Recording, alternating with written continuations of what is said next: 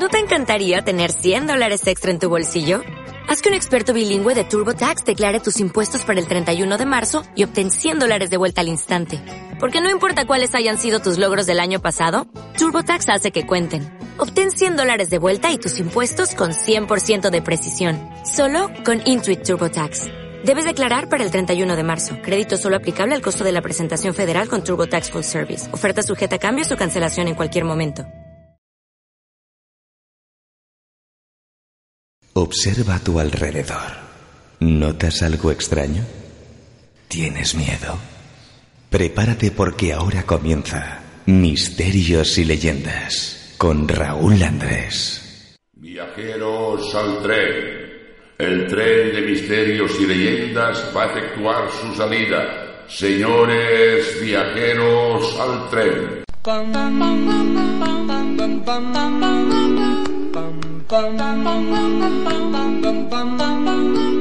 Mr. Sandman, bring me a dream. Make him the cutest that I've ever seen.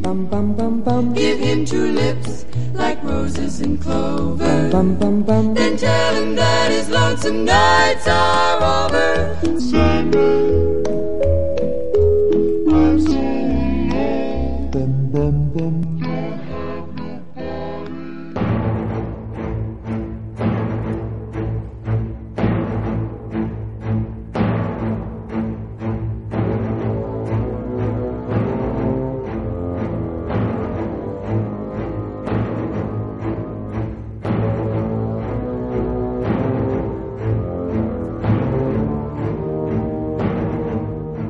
Buenas noches, señoras y señores, y sean bienvenidos una semana más al tren del misterio, al tren de misterios y leyendas. Y vamos a arrancar esta aventura de hoy, este nuevo viaje, como siempre, saludando a nuestra compañera desde redacción, Silvi Moldero, que decirles que esta noche, bueno, pues tiene la voz un poco tomada porque lleva arrastrando un catarro que no hay manera de que se le vaya. No hay manera, no hay manera, Raúl. Buenas noches a todos, buenas noches, Raúl. Y perdonad la voz si se me va a lo largo de la transmisión del programa, pero bueno, no os podéis quejar. Tenéis una voz de ultratumba aterciopelada preciosa. Idónea para el programa, ¿verdad? Idónea. Bueno, saludar a los que nos escucháis a través de la cadena 5G Radio, a Yosa FM, Canals Radio y los, lo- los que nos descargáis a través de la plataforma de iVoox y los escucháis a través de Edenex Radio. Bueno, tenéis un número de WhatsApp para comunicaros con nosotros que es el 644-788-770. Nuestros correos electrónicos infomisterios y leyendas arroba gmail.com y misterios leyendas Raúl Andrés arroba gmail.com. Ya sabéis que si queréis eh, que os hagamos compañía, si queréis escucharnos en cualquier momento del día o de la noche, Misterios y Leyendas está aquí para vosotros. Solo tenéis que buscarnos en iVoox y descargaros los programas que más os gusten o seguirnos a través de las radios FM que nos emiten. Bueno, y esta noche arrancamos con el sumario. Esta noche la hemos titulado Extraños suicidios y es que hay muchos lugares en que, los, en que la gente lo, utiliza para el suicidio.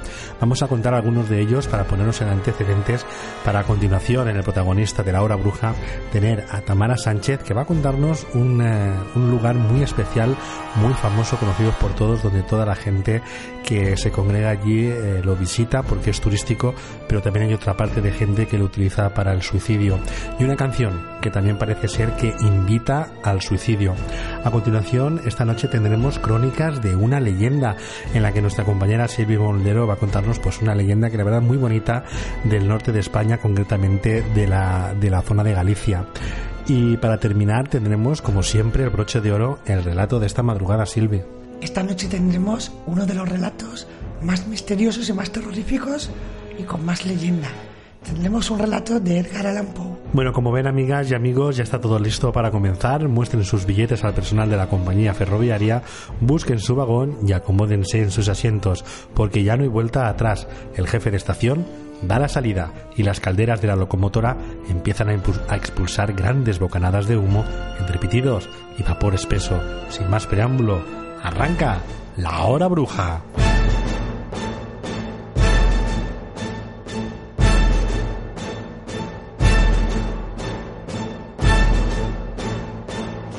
Misterios y leyendas con Raúl Andrés.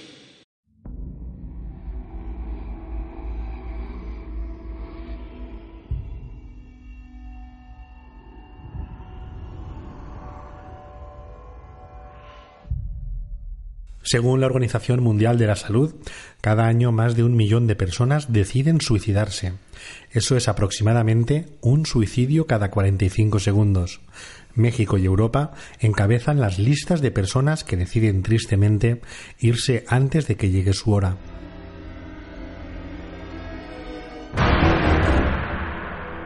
Vamos a contar algunos de esos lugares en que la gente, tristemente como hemos comentado, deciden irse antes de hora. El primer lugar que hemos rescatado son las cataratas del Niágara, uno de los lugares más bellos del mundo. También es un lugar elegido por los suicidas. Su caída, 52 metros, resulta una vía rápida para los que quieren hacer su cometido o el famoso Bosque de los Suicidas, al pie del monte Fuji. Su nombre no está puesto por casualidad, ya que en él han sido encontrados más de 800 cuerpos, un bosque que tiene una historia detrás y es que en el siglo XIX en este bosque abandonaban a los niños y ancianos en, en, épocas de hambruna y epidemias. En el interior del bosque ahora podemos encontrar carteles donde anuncian que busques ayuda profesional.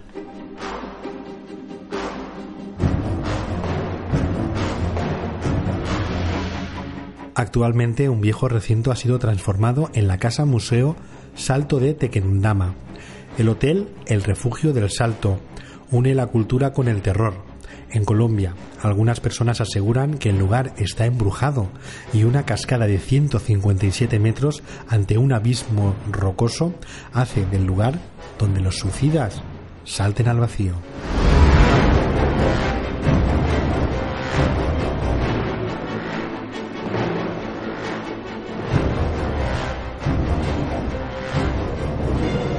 Este último lugar que has nombrado, Raúl, es un sitio espectacular que solamente ver la casa es imponente.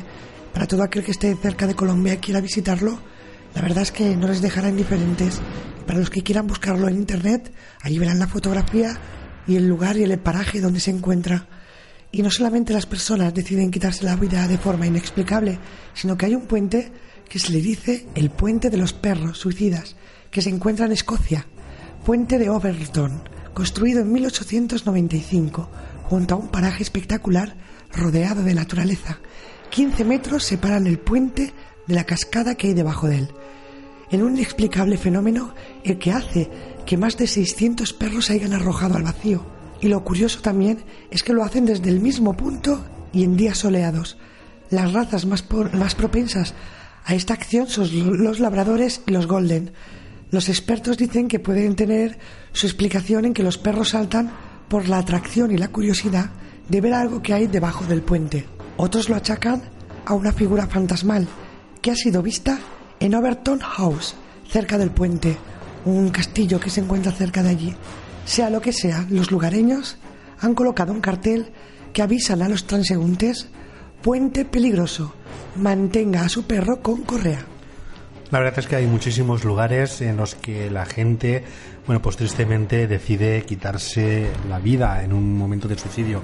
Eh, hay algunos en España también, como por ejemplo en Madrid, en la capital de España, tenemos eh, el puente que se le llama el acueducto de Segovia, en el cual pues también han sucedido eh, estas, estas prácticas de, de lanzarse al vacío para quitarse la vida.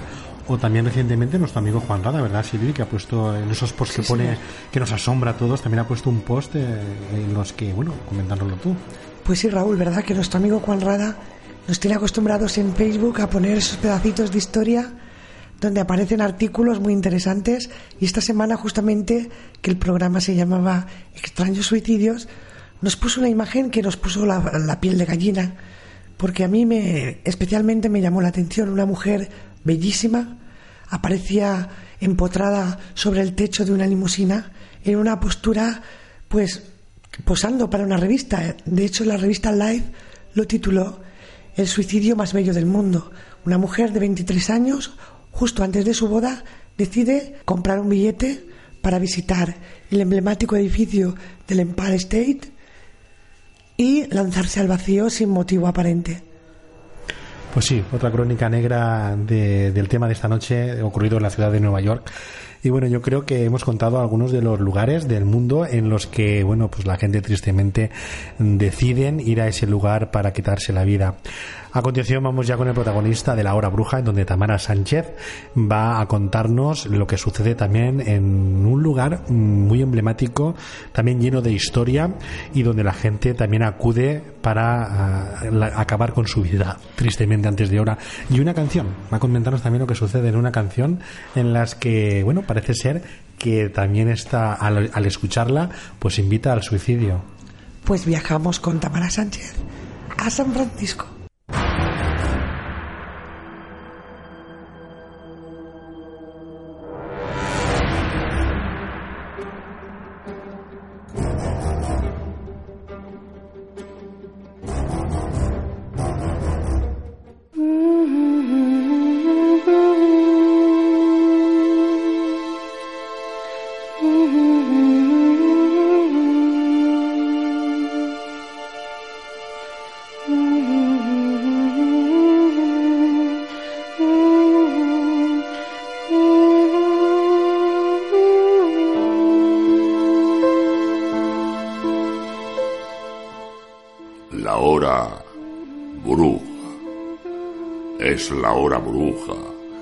Se mecen los misterios más ocultos con las brumas de las tenebrosas sombras, donde los espíritus, demonios y otros seres salen de sus guaridas fortalecidos a cometer sus fechorías, cánticos y vestigios de tiempos ya pasados, o quizá no tanto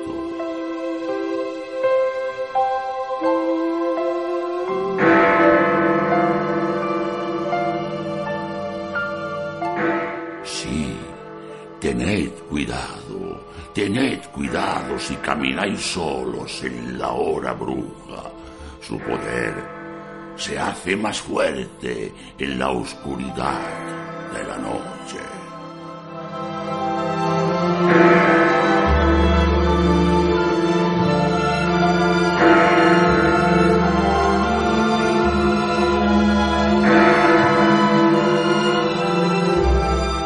Misterios y leyendas con Raúl Andrés.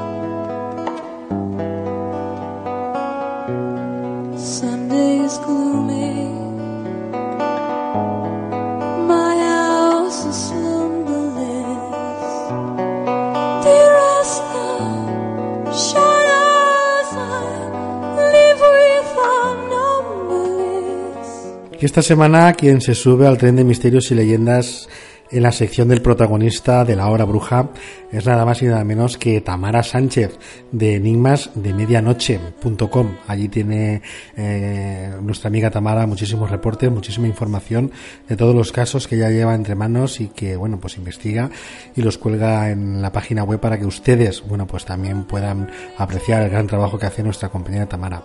Y esta noche con nuestra amiga Tamara vamos a hablar mm, de suicidio vamos a hablar de cómo una canción puede llegar a, ejercer entre las personas eh, el suicidio y un puente, un puente muy famoso que todo el mundo reconoce a la perfección. Eh, ha salido muchísimas películas, ha salido incluso en anuncios publicitarios y yo creo que cuando desvelemos eh, esta noche de qué vamos a hablar, ustedes mismos comprenderán eh, rápidamente de qué se trata. Pero que yo creo que primero que nada lo que deberíamos de hacer es eh, saludar ya a nuestra amiga Tamara Sánchez, que está ya esperándonos al otro lado. Muy buenas noches, Tamara. Buenas noches de nuevo, encantada de estar aquí otra vez. Bueno, el placer es nuestro que estés de nuevo con nosotros para contarnos, bueno, pues unos temas muy interesantes, ¿no? Eh, vamos a hablar en primer lugar mm, de una canción, una canción que, bueno, parece ser que puede llegar al suicidio. Y la canción eh, que tenemos para esta noche eh, es eh, Gloaming Sunday, la canción del suicidio. Cuéntanos un poco la historia de, esta canción y cómo una canción puede llegar realmente a, ejercer entre determinadas personas a que llegue, lleven al suicidio. Sí, exactamente. Bueno, sabemos que hay un tipo de música que por alguna razón provoca en las personas pues que lleguen a este fin tan trágico, ¿verdad? Pero realmente podría matar una canción, como algunos dicen, pues es el caso de esta canción, que no es que mate en sí, pero sí que de alguna forma, cuando una persona está en ese duelo, que se plantea de alguna forma bajarse del tren de la vida, pues al escuchar esta canción, evidentemente se trata de una canción triste, de alguna forma pues lleva a cabo ese fin. Y creo que además de una forma muy extraña, y es que cuando se quitan la vida, cuando eh, encuentran el cuerpo, siempre hay algún matiz, alguna señal de esta canción. Es decir, ha habido casos en los cuales, eh, mientras esta persona pues se estaba planteando quitarse la vida, sonaba esta canción de fondo, un poco tétrico, ¿verdad? Quizás también alguna anotación con el título de la canción o parte de ella. De alguna forma se ve inmersa en este tipo de casos, ¿no? Como que siempre aparece cuando una persona se ha quitado la vida, ¿no? Que escuchaba esta canción, evidentemente. ¿Qué sabemos de, la canción? Ya nos has desvelado que, bueno, es una canción triste, pero claro, lo sorprendente es que una canción pueda llegar a, determinadas personas a cometer el suicidio, ¿no? Estamos todos acostumbrados a que cuando escuchamos eh, canciones hacen efectos en nosotros, ¿no? Si es una canción alegre, bueno, pues nos da por estar alegres, eh, como bien ah, es la temática de la canción, bailamos, cantamos, acompañamos al cantante de, la canción.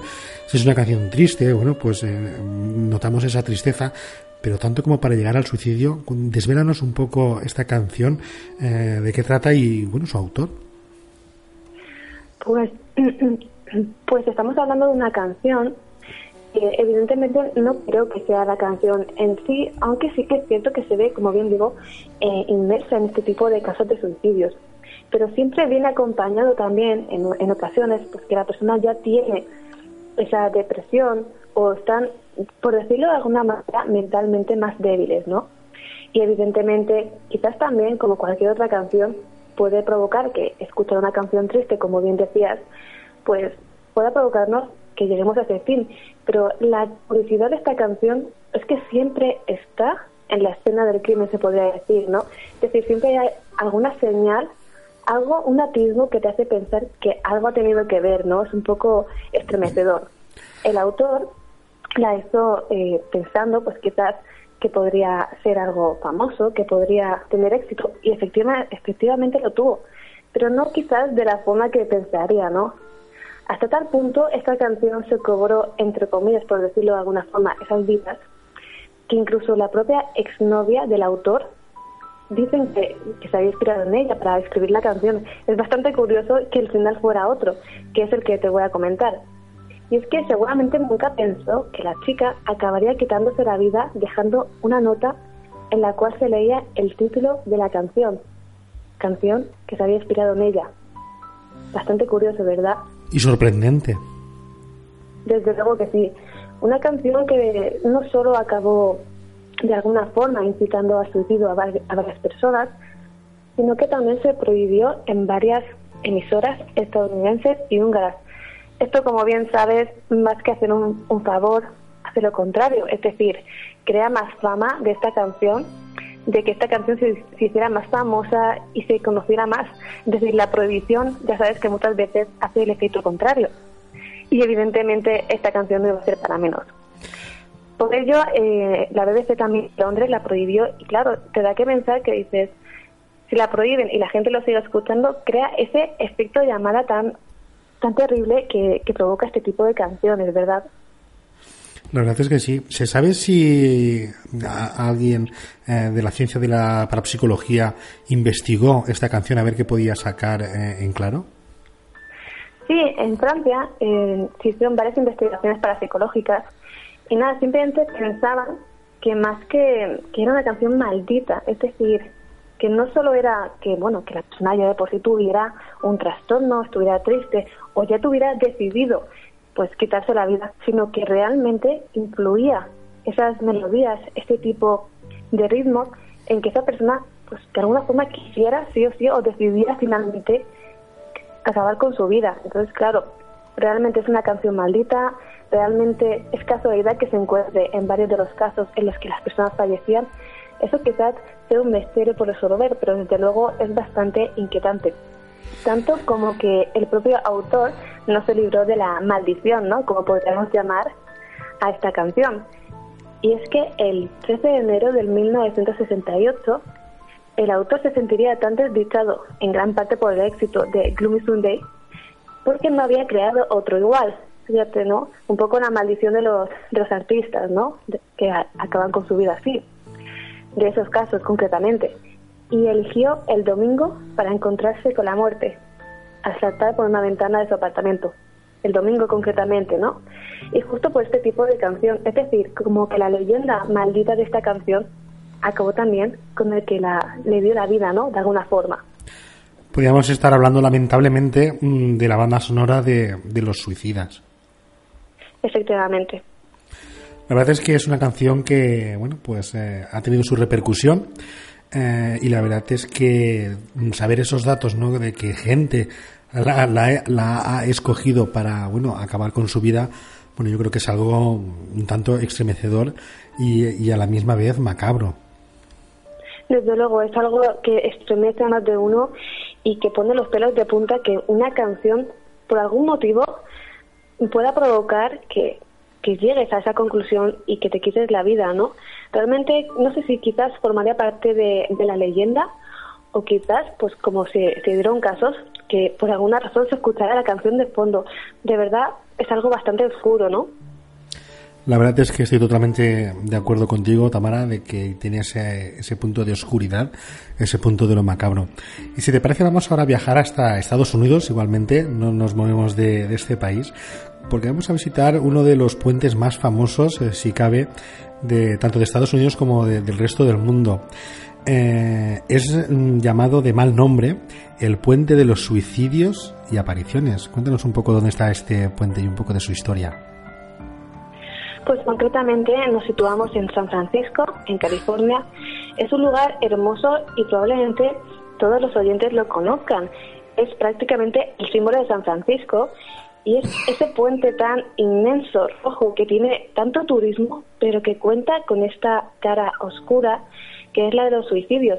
Y es de hecho el lugar predilecto que está en el número uno de esta lista negra en la que más gente va a suicidarse. Un dato inquietante y que prácticamente desde el inicio de este puente, desde su construcción, ya ocurrían eh, cosas extrañas que ahora ya contaremos y que prácticamente desde que se inició hubo suicidios. ¿Qué puede haber detrás de todo esto, no? La verdad es que sí, son preguntas que nos hacemos qué es lo que sucede en el Golden Gate de San Francisco. Bueno, es un, es un puente ¿no? que se inauguró en el año 1937, tiene aproximadamente 3 kilómetros de longitud y unos 230 metros de, de altura. Y bueno, eh, conforme has apuntado, es uno de los puntos más visitados ¿no? de San Francisco, es el buque insignia. Todo el mundo lo recuerda perfectamente, lo, ubica, lo conoce y sabe que ha salido en multitud de, películas eh, del mundo del celuloide, como también en eh, muchísimos anuncios publicitarios. Pero parece ser, amiga Tamara, que esconde algo oculto detrás de, él. Sí, efectivamente.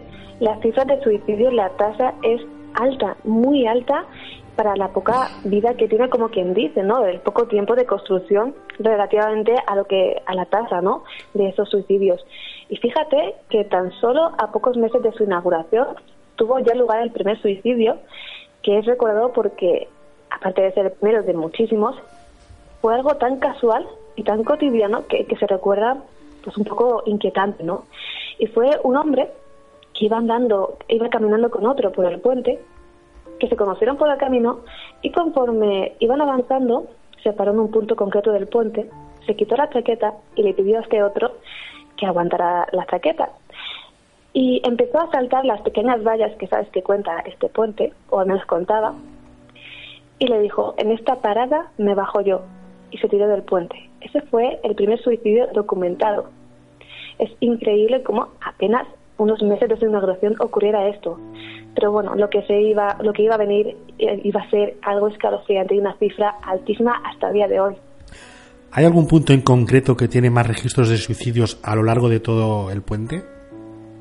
Sí, concretamente el puente número 69, por alguna razón parece ser que que como divide el puente de la, del este al oeste, por alguna razón atrae más a la gente y algunos piensan que las vistas desde este punto hacen que quieran llevarse esa última imagen al otro lado, ¿no? De alguna forma. Y es que además no es poca la diferencia entre eh, un puesto u otro. Es que es de los más, es el más elegido para tirarse desde ahí, ¿no? Suena crudo, pero es que es algo real y es así. O sea, este mm, se podría decir el puesto un poco maldito, ¿no? También en el que lo eligen. Aunque yo creo que sería también por el tema, como bien te digo, de las vistas, ¿no? Que quieren llevarse esa última imagen, o al menos esa sería la hipótesis que se suele barajar. ¿Hay alguna datación en datos eh, de los suicidios que hay desde que se inauguró el Golden Gate? Pues hablamos de datos bastante inquietantes y bueno, se han contabilizado más de 1.700 conocidos, pero esto hay que añadirle, hay que sumarle una cantidad de suicidios que se produjeron antes de poner las cámaras que hay y que evidentemente ascendería pues a una suma que podemos desconocer por completo y que por lo que sabemos eh, podrían ser muchísimas más porque es un lugar concreto en el que va la gente y como te comentaba antes con la canción ocurre lo mismo, el efecto llamada provoca que conforme va muchísima gente a quitarse de la vida hace que más gente que se lo está planteando vaya a este sitio. También es cierto que los puentes suelen ser lugares elegidos para este fin, ¿no? por el tema de, la altura y por una creencia de que quizás no se enteren demasiado del dolor, cosa que evidentemente no es así, por alguna razón. Y este puente, por desgracia, es un punto negro en cuanto a suicidios se refiere. la administración estadounidense ha puesto bueno pues algunos medios para intentar evitar este gran número de, suicidios? Claro, eh, es evidente que con tan alarmante cifra algo tenían que hacer, ¿no? De hecho, hay un cartel que pone las que dice las consecuencias de saltar de este puente son fatales y trágicas, de una manera de evitar pues, ese pensamiento que te comentaba antes, ¿no? Que, que piensan que no va, que es indoloro, que por la altura, fíjate, una falsa creencia, ¿no? Y sin embargo, pues no es así entre otras cosas, también han aprobado un, fondo de por lo menos unos 76 millones de dólares para colocar a lo ancho una red de acero de más de 30 metros, porque como te comentaba antes, las vallas son muy pequeñitas, muy bajas, con lo cual mm, no es que incite, de alguna forma no, no, vamos a decirlo así, pero sí que daba más facilidades al que estuviera al lado, pues bueno, si se lo planteaba, lo hiciera. Y lo que quieren es evitar, o al menos dificultar, este objetivo. También es cierto que siempre ha existido pues varias personas que han estado trabajando en el puente que han evitado muchísimos suicidios, evidentemente porque es que se ven a diario. De hecho, existe un turismo un poco mm, tenebroso, ¿no? un poco tétrico, y es que hay gente que va al puente para ver un suicidio en directo. ¿Te lo puedes creer? La verdad es que parece increíble, ¿no? cómo puede ir gente a presenciar, ¿no? Cómo la gente eh, acude al puente Golden Gate para, para suicidarse. Eh, nos has comentado que muchos eh, operarios, muchos agentes han intentado evitar, bueno, los suicidios de la gente. ¿Hay alguien en especial que haya sido destacado por, por estos hechos? Sí, concretamente un hombre que se llamaba, bueno, que se llama Kevin Briggs y que hizo muchísimos suicidios y realmente lo ven como un héroe, evidentemente lo es, ¿no? Porque estuvo durante más de 20 años evitando suicidios, que prácticamente eh, todos los días había suicidios, ¿no? Eh, evidentemente había pues, unos pocos o unos cuantos quizás que no pudo evitar, pero sí evitó muchísimos y de hecho sacó un libro en el que pues, se catalogaba como el guardián ¿no? del Golden Gate. Y este hombre, ya siendo muy joven, fue testigo de, la muerte de su abuelo, que se quitó la vida. Fíjate la, controversia un poco de, este tema. Y poco después de su madre enferma. Es decir, ya conoció lo que era el sentimiento de, perder un ser querido, ya tan joven, ¿no? Pues fíjate que este hombre, cuando trabajaba en el Golden Gate, se quitaba el uniforme para que no lo reconocieran como los posibles suicidas como un agente de la autoridad, ¿no? Para que no se intimidaran. Al contrario, se quitaba el uniforme y se iba a intentar ayudar, intentar convencer de que no se tiraran. Ha luchado en cuerpo y alma en su trayectoria por esa, por esa seguridad y ha evitado tantos suicidios que es un auténtico héroe. Sin embargo, afirma que en, varias ocasiones, pues tras, tras, hablar con esa persona que se iba a quitar la vida y que parecía realmente estar convencida de ello, de que, de que Al final la había convencido, iba a seguir su vida adelante.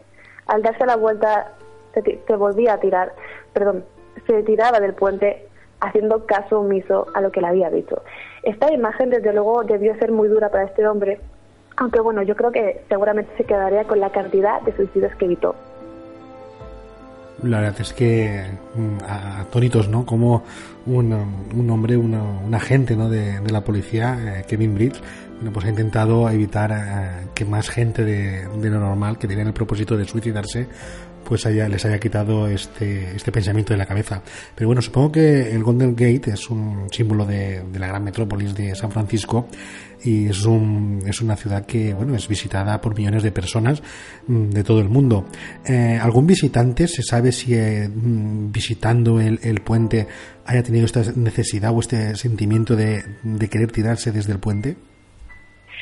Sí, además es un sentimiento que llama mucho la atención, como un visitante normal y corriente que va pues a ver el puente, porque evidentemente es algo muy turístico, de repente siente la necesidad horrible de tirarse por el puente y es que esto ha ocurrido. ¿Cómo es posible? ¿De dónde viene esa necesidad de la fama del puente, de alguna especie de energía que, que envuelve el puente, quizás a nivel más paranormal? Pero es muy curioso y realmente la imagen no debe ser nada agradable ver como una persona que tienes al lado de repente siente esa necesidad de tirarse del puente. Es algo que desde luego es digno de, debate y, y, de buscarle alguna explicación porque desde luego no parece tenerla o al menos quizás de alguna forma paranormal pueda tenerla, ¿no? Pero no es algo lógico, ¿verdad?, que esto ocurra. La verdad es que no es lógico y vamos a pasar a ese tema, ¿no?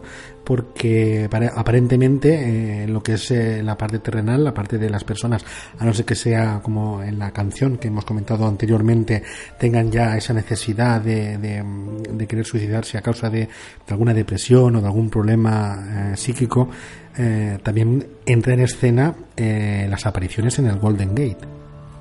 Efectivamente, como no podremos, cómo podremos catalogar a este tipo de sitio que después de tantas muertes, tantos suicidios, algo se tiene que quedar en ese lugar, ¿no? De alguna forma siempre se queda algo y más con hechos tan trágicos. Evidentemente no podían faltar esas apariciones que de gente que mientras conduce por el puente ven a alguien deambular, claro, dicen, ven que no es algo natural, no es una persona, que sino que desaparece delante de ellos.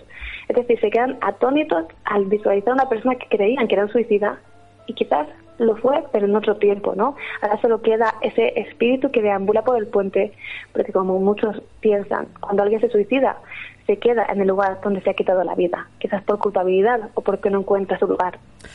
El dato no, no lo tenemos, o, o, no sé si lo, tú lo tendrás, pero no sé si en la construcción del puente hubo algún fallecimiento de, de los propios trabajadores. Sí, además eh, se considera un punto negro porque es que además conforme se estaba construyendo el puente murieron más de 10 personas en su construcción. Esto ya de por sí evidentemente ya crea que antes de que el propio puente se, se construya, ya que haya ocurrido algo tan trágico, pues más de 10 personas, es que eso ya es un inicio trágico, desde luego por un además de, la construcción del puente.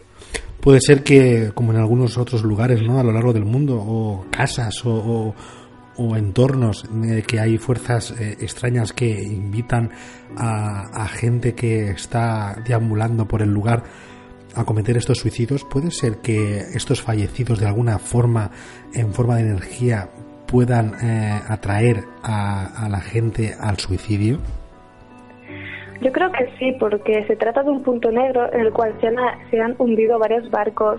Como bien eh, te comentaba, eh, se han muerto más de 10, bueno, murieron más de 10 personas conforme se estaba construyendo este puente. ¿Y por qué no pensar que los suicidios, estas muertes, estos hundimientos, quizás esa zona pueda tener esa energía que de alguna forma, tanto los espíritus, pues quizás de los que se han suicidado o fallecido ahí, invitan de alguna forma al turista o al que se acerca a este lugar a quitarse la vida, ¿no? Energías negativas, desde luego que si es así, habrían provocado miles de suicidios. A día de hoy, el eh, puente supongo que contará con medidas de seguridad y vigilancia. Eh, el, eh, el, rango de, de, de, suicidios ha disminuido en los últimos años? Efectivamente, ha disminuido, pero porque han puesto una serie de medidas mm, bastante fuertes. Mira, existe un teléfono en cada poste para si pues si acaso alguien pues va con esa intención pues que pueda llamarnos si se siente algo inseguro o si va pues, va a intentar quitarse la vida. Hay gente que está mm, vigilando incluso se ha llegado a cerrar el puente por la noche para evitar que deambule pues por ahí las personas que quieran quitarse la vida no eh, también patrulla la policía por allí para evitar a personas con esa intención o de, o de comportamiento extraño que intenten quitarse la vida. Es decir, hay muchísimas medidas y es que es normal porque con tanta eh, con esa alta tasa de suicidios algo se tenía que hacer y por suerte han tomado muchas medidas y siguen tomándolas y, y se refleja eso en los datos de que hay menos gente que se suicida en este en este puente y eso de verdad es un alivio, ¿no? Porque aunque toda esa fama de alguna forma se va quitando un poco al ver que va bajando esa cifra y que este puente pues sigue siendo un sitio turístico y que no está tan tapado por esta mancha negra de su historia. Supongo que será un lugar eh, elegido por muchísimos ciudadanos de todo Estados Unidos para acabar con su vida en modo de suicidio, ¿verdad? Sí, de hecho eh, es un, un, índice altísimo de las personas que elijan este lugar para quitarse la vida. De hecho, es que ocupa el lugar número uno en la lista de los lugares donde va gente más gente a suicidarse. Fíjate tú la cantidad de personas que se lo plantean y que van allí con esa intención. Gente que incluso alquila coches y los deja por allí aparcados para no, porque evidentemente van a quitarse la vida, e intentan pasar por una persona con otras intenciones normales y cuando llegan allí se tiran sin pensárselo dos veces. Es algo horrible y que bueno sigue ocurriendo, aunque por suerte menos, en, en menos medida que antes, ¿no? Pero es uno de los lugares elegidos por este terrible entre, mm, entre comillas turismo no tan esto y que no es precisamente para ver el puente sino para tirarse de él.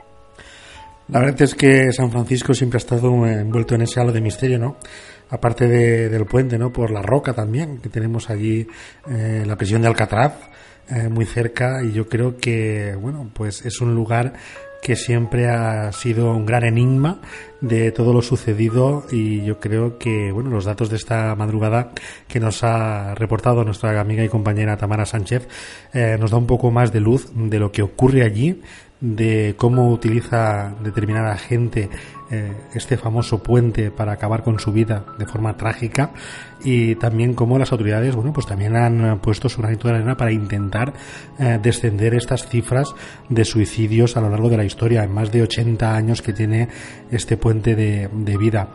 Tamara eh, ¿tú crees que en algún momento de, de la historia dejará de ser el número uno y que cesen por completo los suicidios en este puente?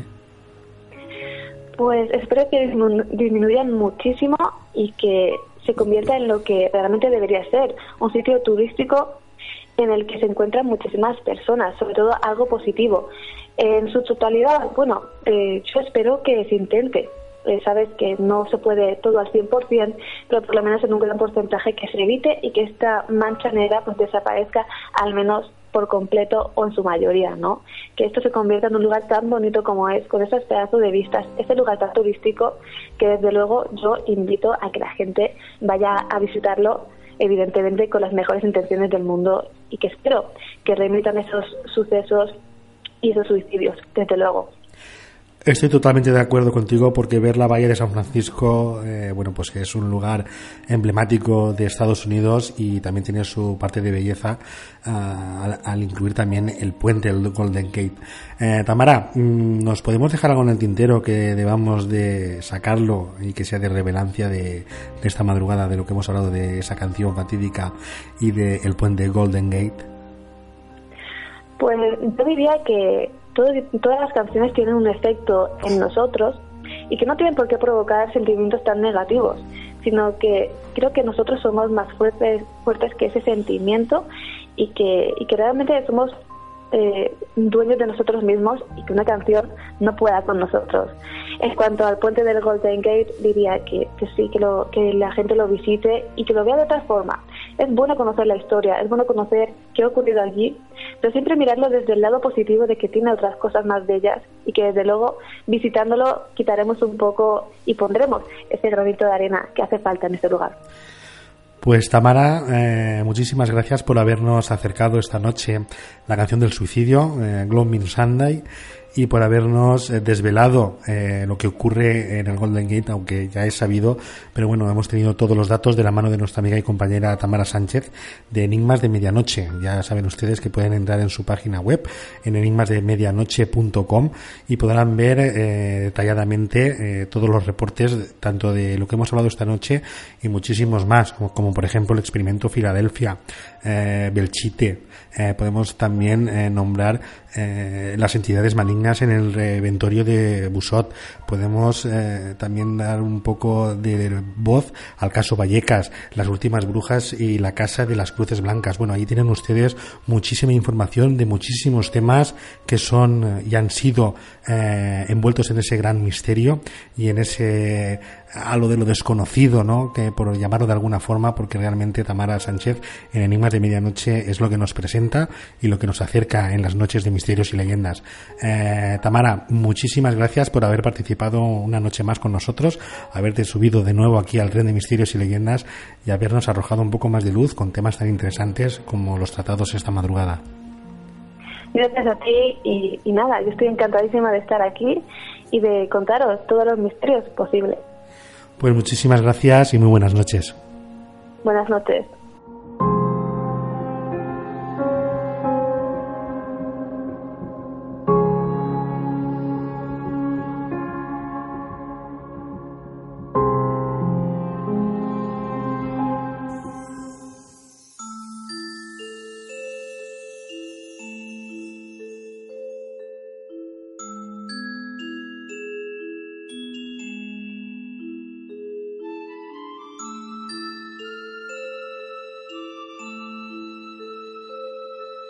Y hasta el más oscuro de los pasillos, el más estrecho y profundo túnel, la más absoluta desesperación, dejaron de darme miedo, porque ellos estaban allí, como si desde niña se hubieran mantenido escondidos en mis sueños y despertaran para hacer acto de presencia aquel mismo día. Siempre creí que eran pájaros, nunca lo fueron. Son almas guiadas por el viento, en la cálida medianoche de verano y andaban guardándome. Cuando creí abandonarme en los caminos de los espíritus, cuando ya el cielo se quiebra y expulso mi último aliento, llegan sus plumas sombrías y me cantan, murmurándome suavemente sus notas, de donde ellos te regresan. Nunca lo haces con las manos vacías.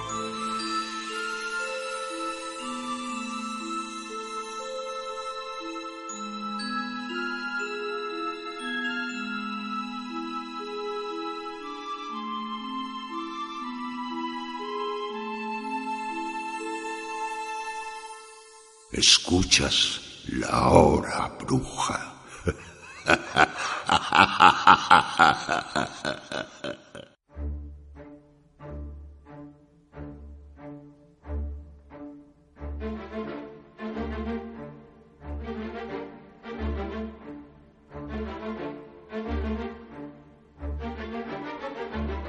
Después de escuchar a nuestra amiga y compañera Tamara Sánchez en el protagonista de La Hora Bruja, y hemos escuchado una pequeña reflexión escrito y locutado por nuestra amiga Silvia Moldero que se titula Volver de la muerte.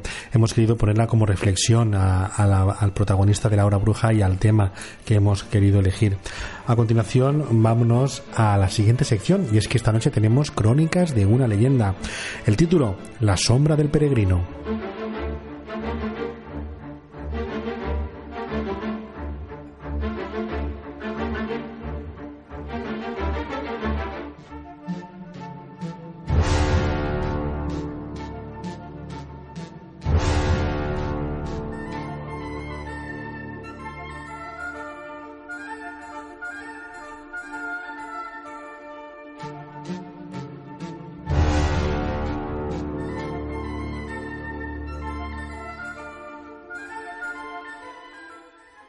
Desde cualquier confín del mundo existen multitudes de leyendas que quedan arraigadas en las memorias de aquellos que las escuchan. Sus gentes crecen con ellas y forman parte del folclore popular de cualquier ciudad, pueblo o comarca.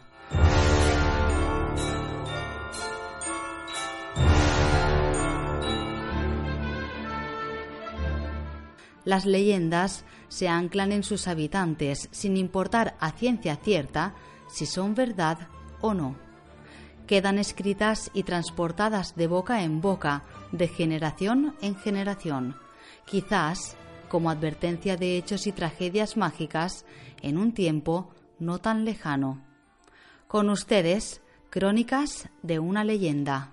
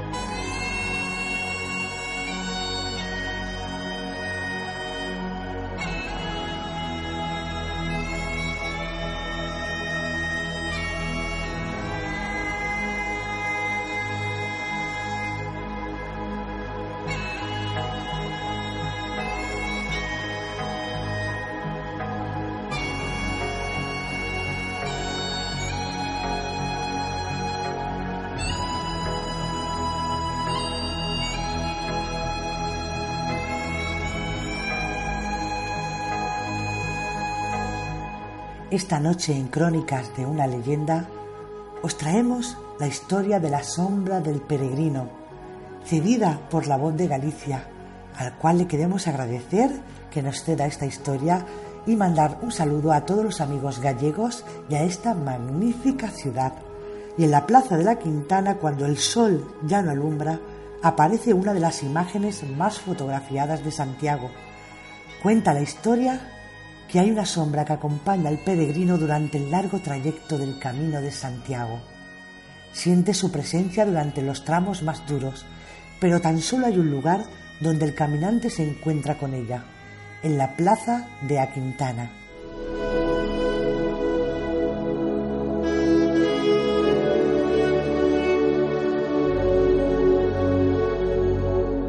La sombra del peregrino, Quizás la leyenda con más eco de las que se conservan en Compostela se ha convertido en los últimos años en una de las imágenes más icónicas y fotografiadas de la capital gallega. También se ha convertido en una de las más reproducidas con impresiones en camisetas y carteles. La sombra, que renace cuando cae la noche y se enciende el alumbrado de la plaza, una de las cuatro que rodea la catedral, se puede contemplar en la base del la torre del reloj junto a la puerta santa. Para muchos representa la imagen de un peregrino con indumentaria medieval, con sombrero y bordón. Sin embargo, su génesis, mucho más terrenal, se debe al reflejo creado por la iluminación nocturna de la basílica sobre un pilar de granito. La imagen acumula un sinfín de leyendas. Hay quien cree que refleja el alma de un peregrino que se quedó para siempre atrapado en la catedral. Para otros, refleja la figura de un peregrino francés del siglo XV, Leonard du Revenant, hijo de un noble de París sobre el que pesarían tres muertes y un triste destino.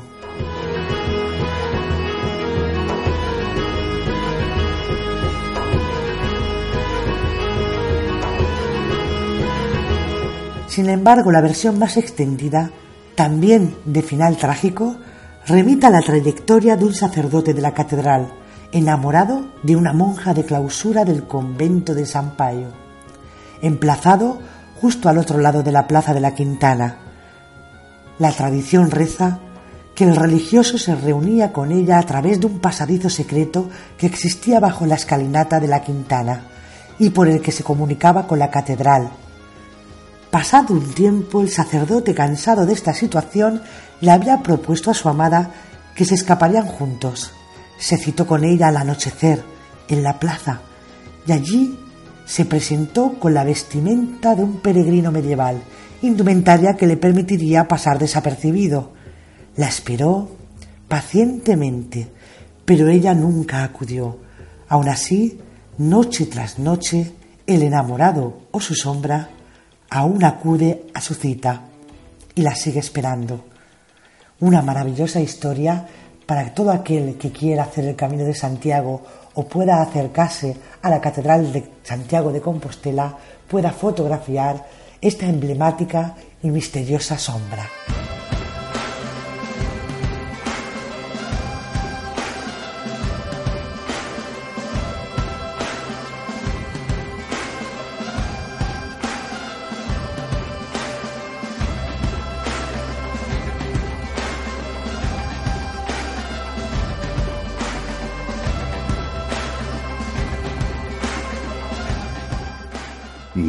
Misterios y leyendas con Raúl Andrés.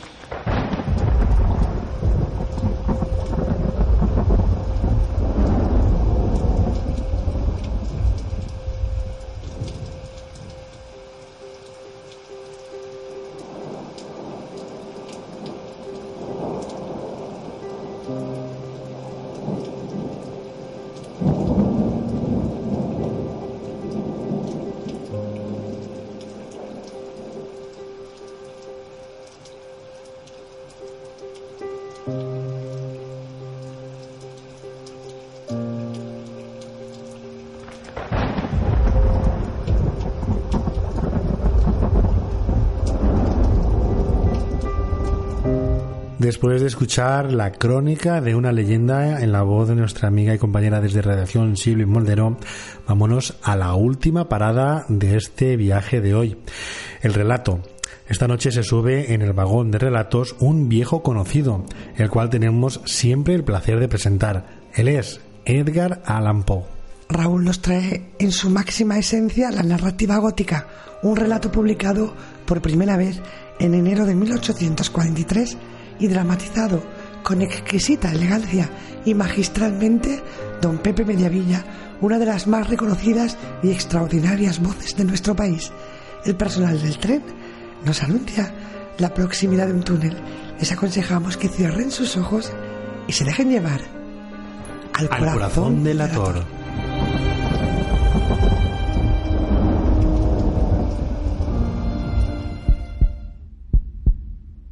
El corazón del ator. Cuento. Texto completo. Edgar Allan Poe.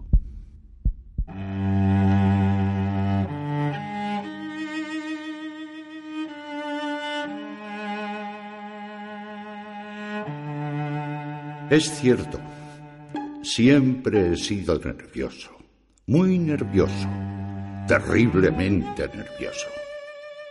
Pero ¿por qué afirman ustedes que estoy loco? La enfermedad había agudizado mis sentidos en vez de destruirlos o embotarlos. Y mi oído era el más agudo de todos. Oía todo lo que puede oírse en la tierra y en el cielo. Muchas cosas oí en el infierno. ¿Cómo puedo estar loco entonces? Escuchen, escuchen y observen con cuánta cordura, con cuánta tranquilidad les cuento mi historia. Me es imposible decir cómo aquella idea me entró en la cabeza por primera vez pero una vez concebida, me acosó día y noche. Yo no perseguía ningún propósito, ni tampoco estaba colérico. Quería mucho al viejo. Jamás me había hecho nada malo. Jamás me insultó. Su dinero no me interesaba. Me parece que fue su ojo. Sí, eso fue. Tenía un ojo semejante al de un buitre. Un ojo celeste y velado por una tela. Cada vez que lo clavaba en mí se me helaba la sangre. Y así, poco a poco, muy gradualmente, me fui decidiendo a matar al viejo. y librarme de aquel ojo para siempre. Presten atención ahora. Ustedes me toman por loco, pero los locos no saben nada.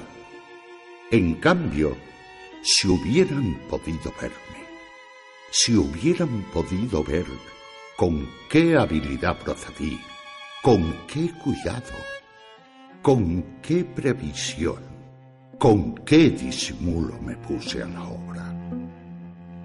Jamás fui más amable con el viejo que la semana antes de matarlo. Todas las noches, hacia las doce, hacía yo girar el picaporte de su puerta y la abría. Oh, tan suavemente.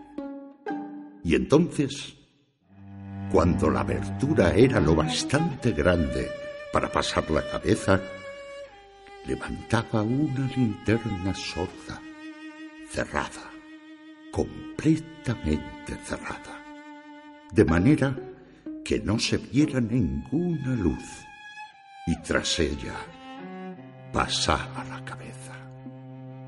Oh, ustedes se hubieran reído al ver cuán astutamente pasaba la cabeza. La movía lentamente, muy, muy lentamente, a fin de no poder perturbar el sueño del viejo. Me llevaba una hora entera introducir completamente la cabeza por la abertura de la puerta, hasta verlo tendido en su cama.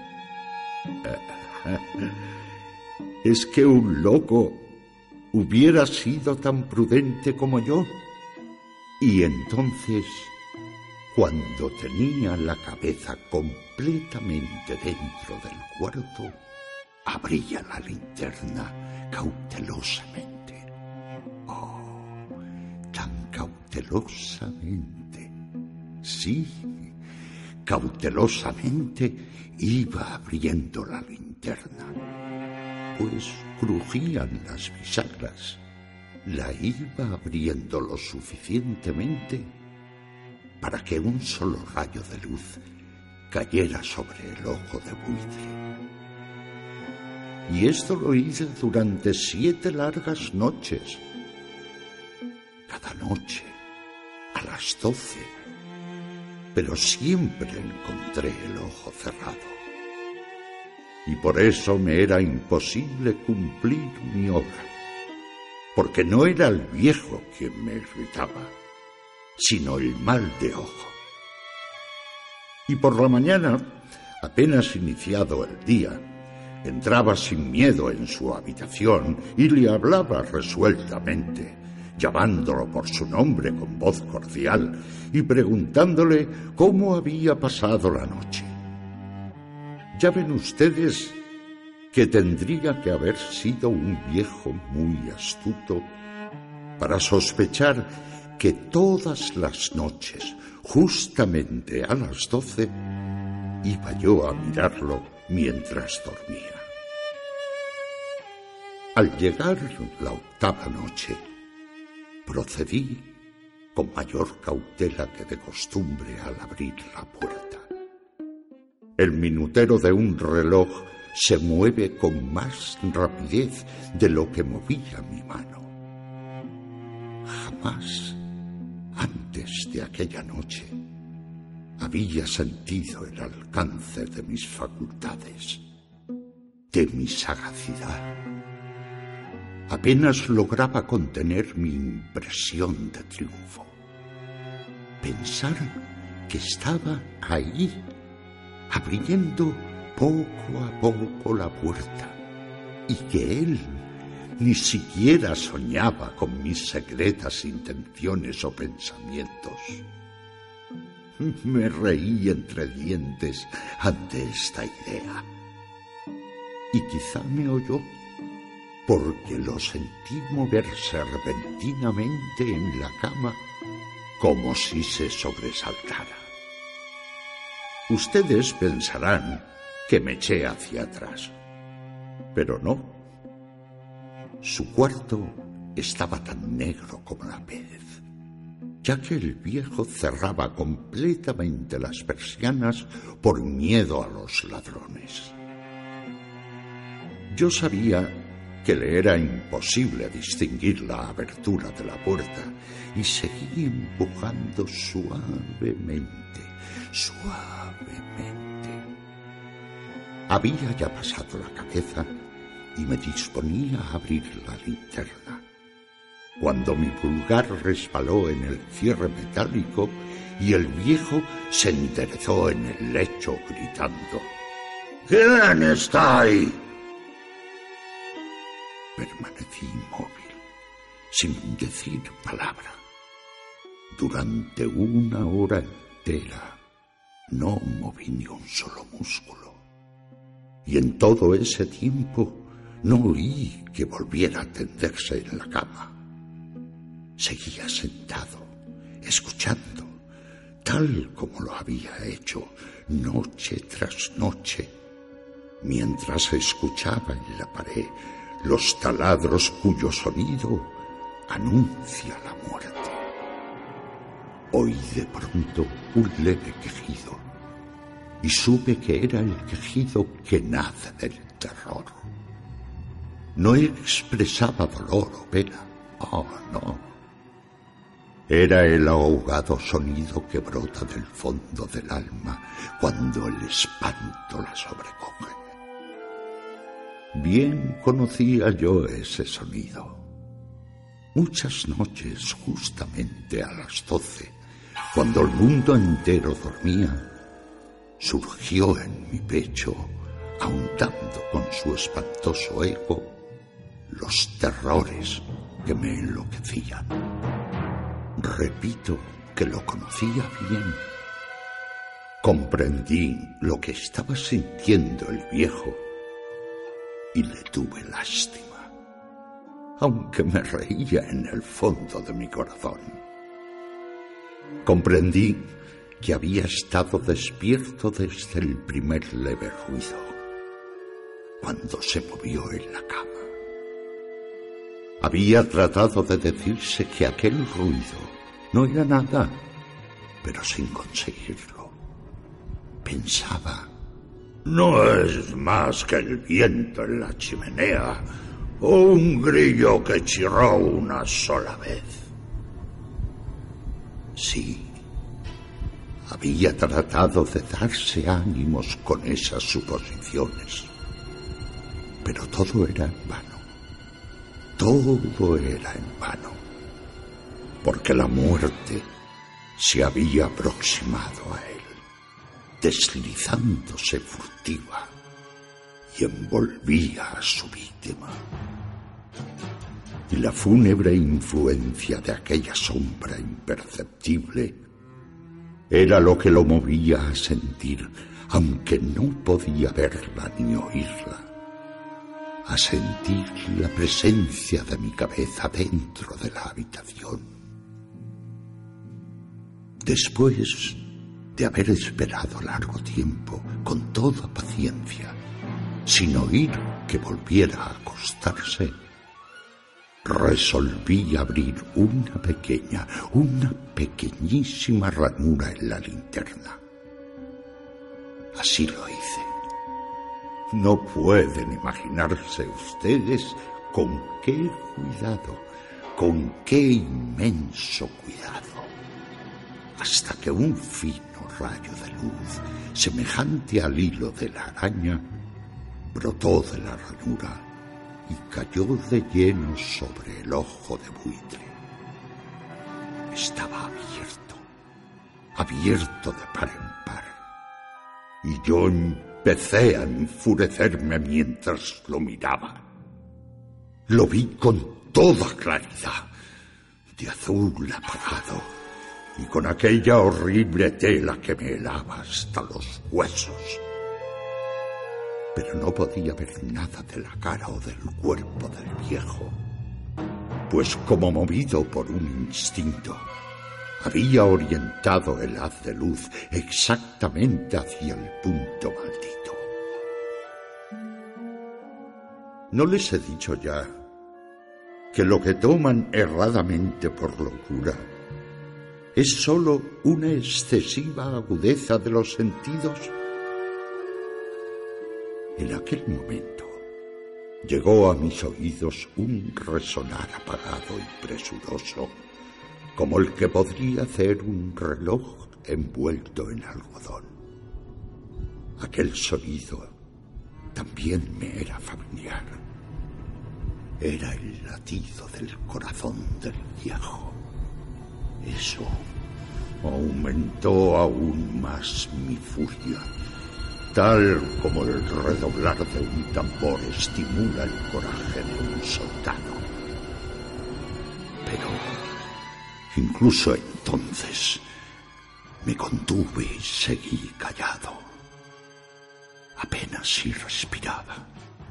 Sostenía la linterna de modo que no se moviera, tratando de mantener con toda la firmeza posible el haz de luz sobre el ojo.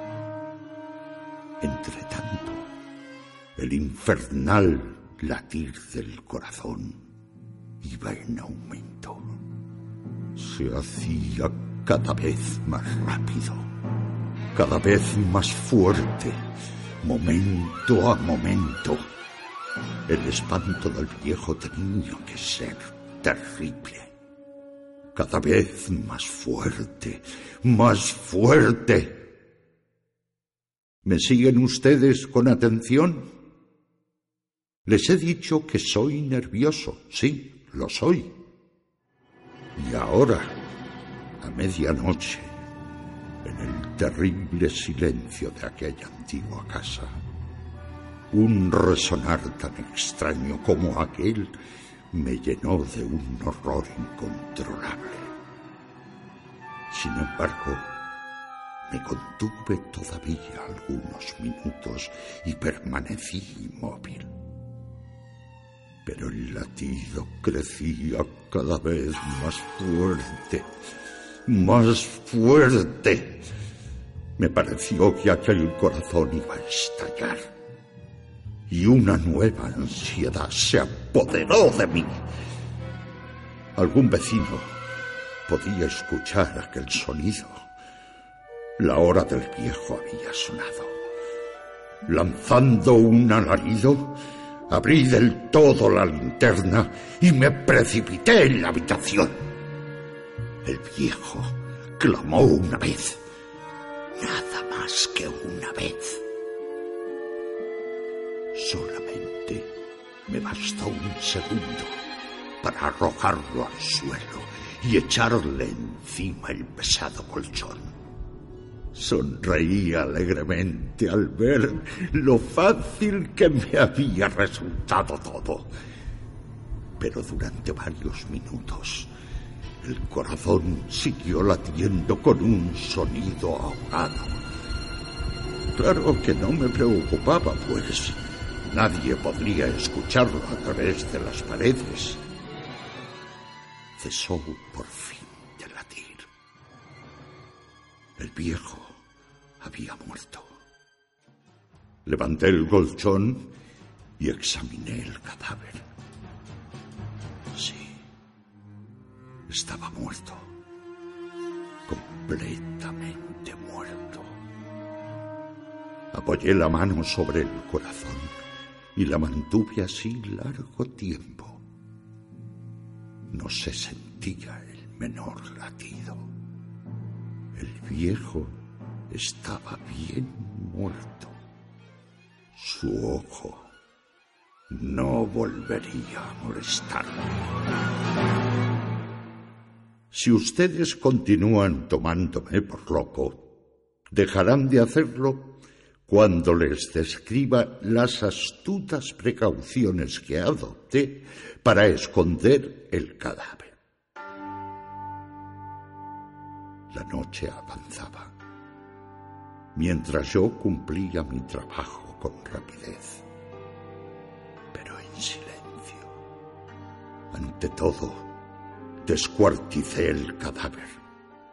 Le corté la cabeza, brazos y piernas. Levanté luego tres planchas del piso de la habitación y escondí los restos en el hueco. Volví a colocar los tablones con tanta habilidad que ningún ojo humano, ni siquiera el suyo, hubiera podido advertir la menor diferencia. No había nada que lavar, ninguna mancha, ningún rastro de sangre. Yo era demasiado precavido para eso. Una cuba había recogido todo.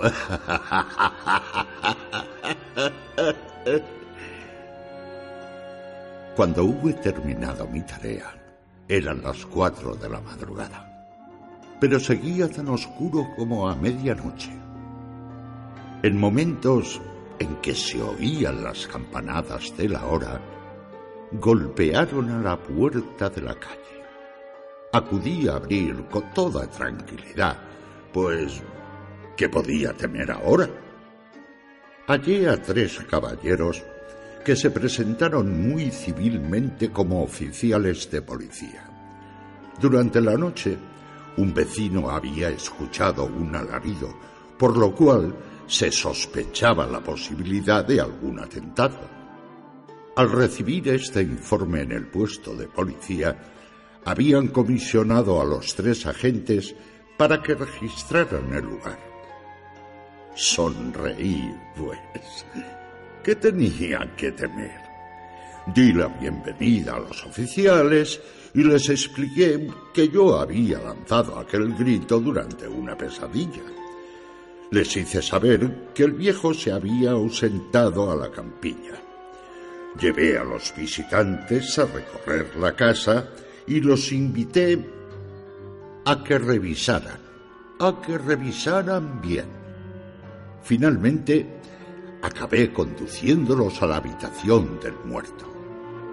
Les mostré sus caudales intactos y cómo cada cosa se hallaba en su lugar. En el entusiasmo de mis confidencias, traje sillas a la habitación y pedí a los tres caballeros que descansaran allí de su fatiga, mientras yo mismo, con la audacia de mi perfecto triunfo, colocaba mi silla en el exacto punto bajo el cual reposaba el cadáver de mi víctima. Los oficiales se sentían satisfechos. Mis modales los habían convencido. Por mi parte, me hallaba perfectamente cómodo. Sentáronse y hablaron de cosas comunes, mientras yo les contestaba con animación. Mas, al cabo de un rato, empecé a notar que me ponía pálido y deseé que se marcharan. Me dolía la cabeza y creía percibir un zumbido en los oídos. Pero los policías continuaban sentados y charlando. El zumbido se hizo más intenso. Seguía resonando y era cada vez más intenso. Hablé en voz muy alta para liberarme de esa sensación, pero continuaba lo mismo y se iba haciendo cada vez más clara hasta que, al fin, me di cuenta de que aquel sonido no se producía dentro de mis oídos. Sin duda, debí de ponerme muy pálido, pero seguí hablando con creciente soltura y levantando mucho la voz. Empero, el sonido aumentaba. ¿Y qué podía hacer yo? Era un resonar apagado y presuroso. Un sonido como el que podría hacer un reloj envuelto en algodón. Yo jadeaba, tratando de recobrar el aliento, y sin embargo, los policías no habían oído nada. Hablé con mayor rapidez, con vehemencia, pero el sonido crecía continuamente. Me puse en pie y discutí sobre insignificancias en voz muy alta y con violentas gesticulaciones. Pero el sonido crecía continuamente. Porque ellos se iban. Anduve de un lado a otro, a grandes pasos, como si las observaciones de aquellos hombres me enfurecieran. Pero el sonido crecía continuamente. Me puse en pie y discutí sobre insignificancias en voz muy alta y con violentas gesticulaciones, pero el sonido crecía continuamente. ¿Por qué no se iban?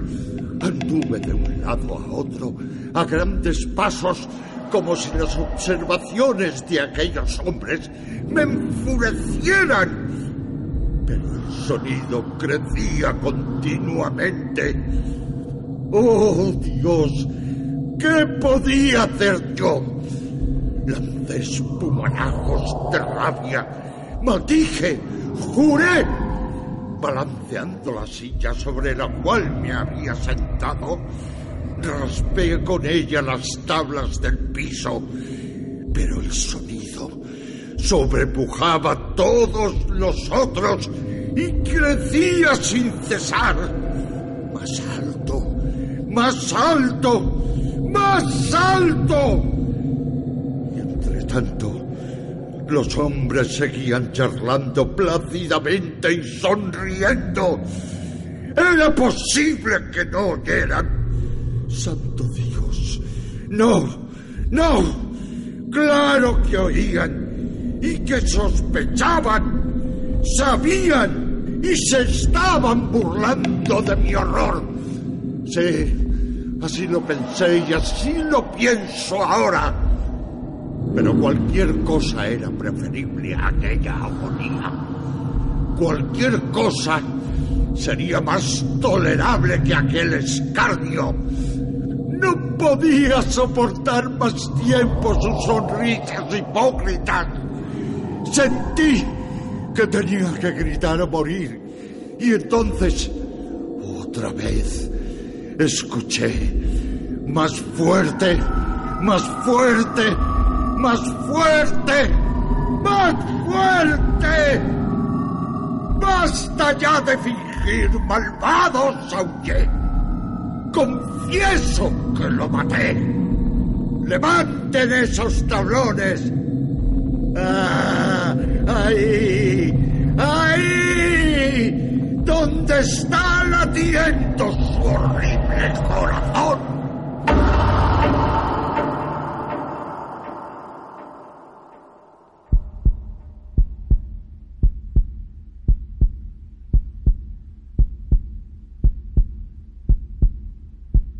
Misterios y leyendas con Raúl Andrés.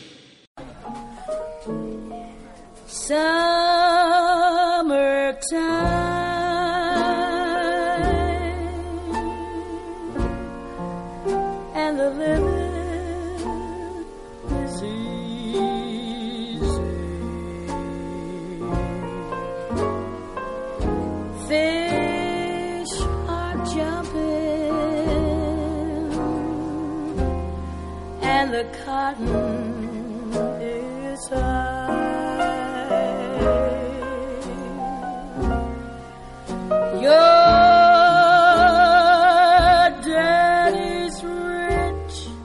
Después de escuchar El corazón del actor, de, escrito por Edgar Allan Poe, y en la voz del actor de doblaje Pepe Miravilla, es momento de finalizar el viaje por hoy. Es el momento de que, bueno, vayamos eh, dejando a nuestros amigos eh, en sus estaciones más cercanas para que vayan ya a reposar y a descansar, ¿verdad, Silvi? Pues sí, Raúl, eso es lo que vamos a hacer, descansar y relajarnos un poquito como una servidora que cree que se va a tomar un vasito de leche con miel y a meterse en la cama. Y aunque Valencia esté en fiestas, porque ya saben ustedes que transmitimos desde la comunidad valenciana, desde Villanueva de Castellón, aquí ya huele a pólvora, la gente está de fiesta en la calle, pero la verdad es que una está para meterse en la cama y olvidarse de todo. Lo siento mucho, pido disculpas por esta voz que no es agradable escuchar en radio, pero bueno, parece cosa sacada de, del videoclip de Michael Jackson, pero... Silvi, muchísimas gracias una vez más por acompañarnos esta noche. Gracias a vosotros por escucharnos. Y agradecemos también a Enrique Pacheco, Jennifer Perelló, Eduardo Benetó, Pepe Mediavilla, Esther y Alex Andrés y Ariadna Huerta, como saben ustedes, las voces del programa. Y como siempre, pues ya escucho cómo el tren de misterios y leyendas va disminuyendo su velocidad para dejarles en sus estaciones más cercanas. Observo al revisor de la compañía ferroviaria cómo va cerrando los vagones detrás de ustedes y cómo el jefe de estación marca el final del trayecto por hoy. Solo me queda decirles que sean buenos y que conserven sus billetes para el próximo viaje. Nosotros les esperamos aquí, en una nueva aventura al mundo del misterio, como siempre, a la misma hora, la hora bruja. Hasta entonces, amigos.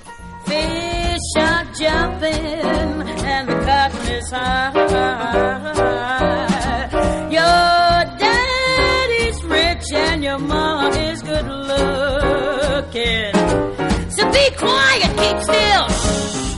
Hush, little baby, don't you cry.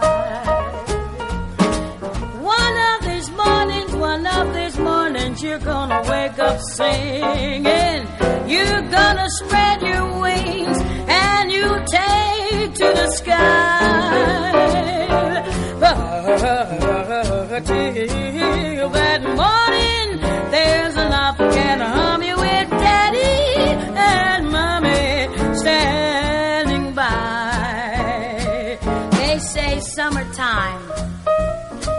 The easy.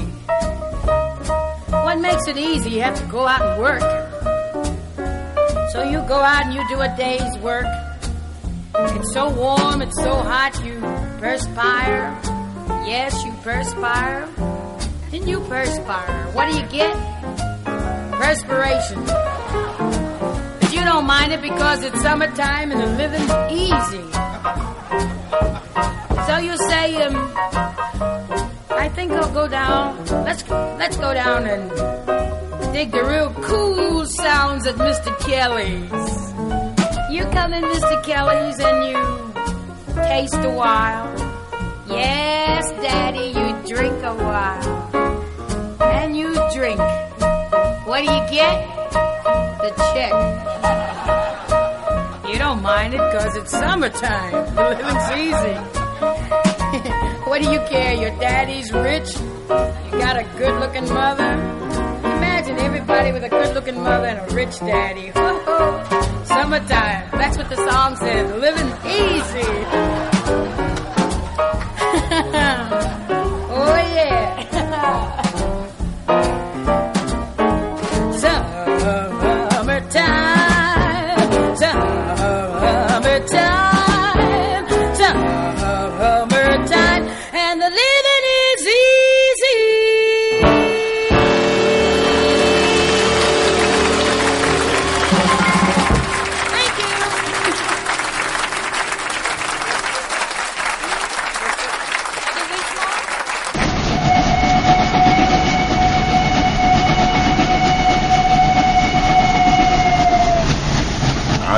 Atención, atención. Tren procedente de misterios y leyendas efectuará su entrada en la vía 4, final de trayecto.